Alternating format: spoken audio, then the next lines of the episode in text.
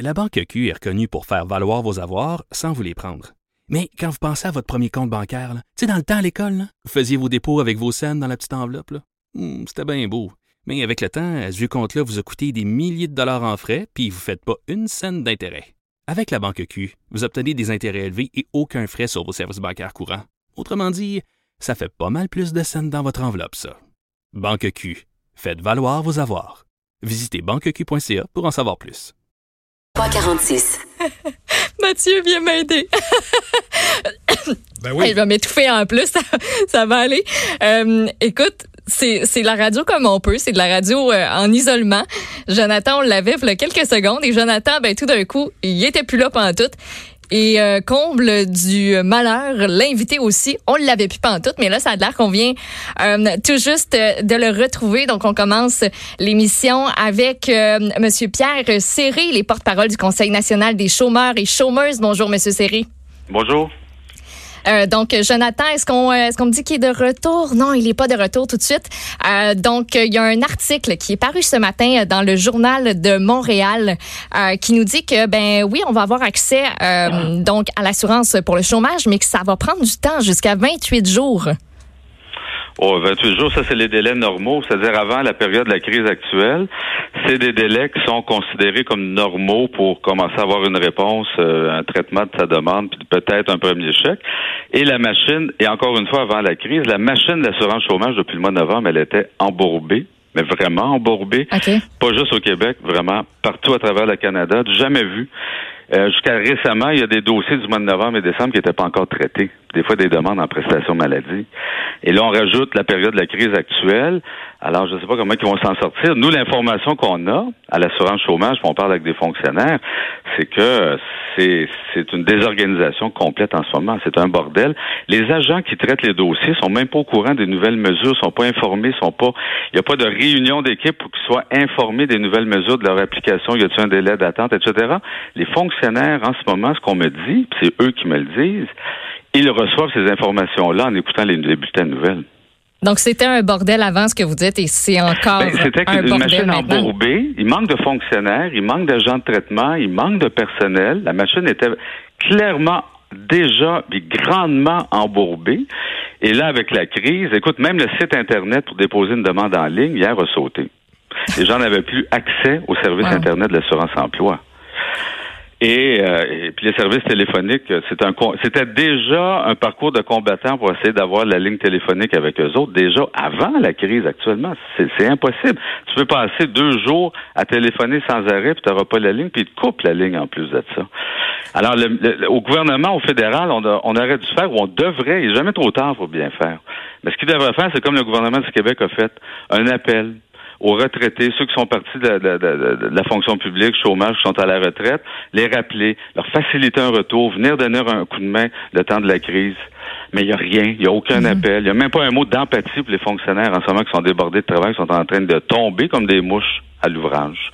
Alors qu'ici au Québec, ce qu'on entend de la part de Legault, quand il parle du monde qui travaille dans le système de santé, quand il parle des pompiers, quand il parle des policiers, il parle de nos anges gardiens. Au fédéral, hier, il y avait une conférence de presse du ministre Morneau, ministre des Finances, puis du premier ministre. Pas un mot. Pas un mot d'empathie. Pas rien pour soutenir le monde qui travaille dans l'appareil et qui devront redoubler d'ardeur pour traiter les demandes de chômage en ce moment, puis qui sont énormes. Il y a des centaines de milliers de mises à pied temporaires en ce moment au Canada. Des centaines de milliers. Monsieur Serré, on sait que 28 jours, c'est déjà long, mais avez-vous des statistiques? À partir de quel moment ça devient problématique pour les gens qui ont euh, besoin ou qui ont recours à l'assurance chômage après deux semaines, après trois semaines? Avez-vous des Ben, statistiques? c'est parce en ce qu'il y a toujours des délais administratifs normaux. C'est-à-dire, quand on parle de 28 jours, on parle d'un délai à peu près normal parce que il y a une paye de vacances, il faut une répartition qui retarde le début de la demande de chômage. Il y a un délai de carence qui était de deux semaines qui est rendu une semaine. Après ça, il laisse passer une semaine ou deux avant d'avoir un premier chèque. Surtout s'il y a une question litigieuse qui doit être étudiée parce que l'assurance chômage est extrêmement judiciarisée, ça peut prendre plus de temps. Mais grosso modo, un délai de 28 jours est un délai à peu près normal. Mais là, depuis quelques mois, eh, clairement, la machine est embourbée. Les délais administratifs, on parle de deux, trois mois. Et ça, c'est avant la crise. Puis actuellement, avec la crise, et surtout avec l'annonce de programmes spéciaux faits hier, dont on ne connaît pas pour une partie les modalités, dont les, les demandes, les formulaires pour euh, à remplir seront pas disponibles avant le mois d'avril. Et on nous dit, en avril, on va commencer à émettre les chèques. On, on nous dit pas quand. Et je compare avec le programme annoncé au niveau du gouvernement du Québec, le PAT, le programme d'aide aux, aux, temporaires aux travailleurs, pour ceux qui n'ont pas droit à l'assurance chômage, ceux qui sont confinés en quarantaine, etc. En ce moment, le, François Legault a fait cette annonce-là lundi. Ben, sur le web, il y avait déjà de l'information. On nous disait, on nous disait jeudi, le formulaire va être en ligne. Aujourd'hui, le formulaire va être en ligne. La semaine prochaine, là, les chèques vont être émis. Il n'y aura pas de délai d'attente. Ça ne sera pas un revenu imposable. Puis il n'y en aura pas de problème. Puis on nous a rassurés. Les mesures étaient simples. Tout le monde a compris. Les fonctionnaires ont compris. La population a compris. Puis c'est le fun.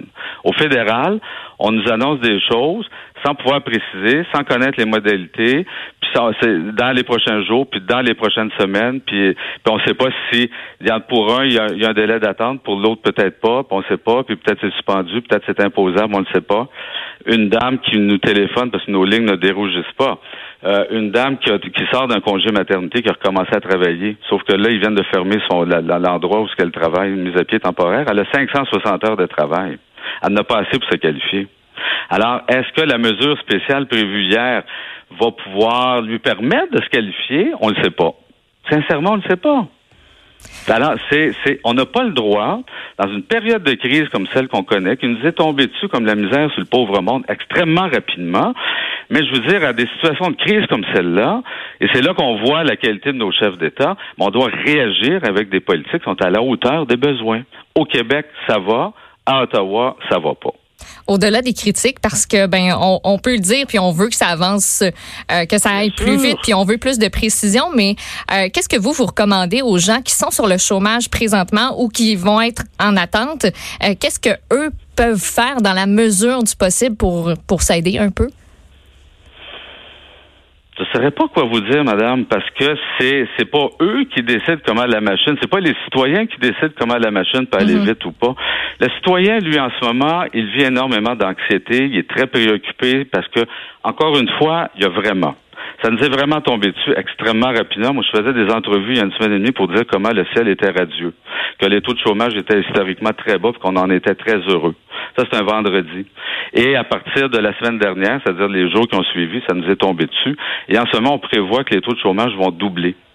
Alors, il y a quelque chose de dramatique. Il y a des centaines de milliers de mises à pied. Le CN a réduit ses activités de moitié. Les hôtels sont fermés ou sont en train de fermer. Le taux d'occupation est à 5% Les magasins, les commerces, partout. Mais partout!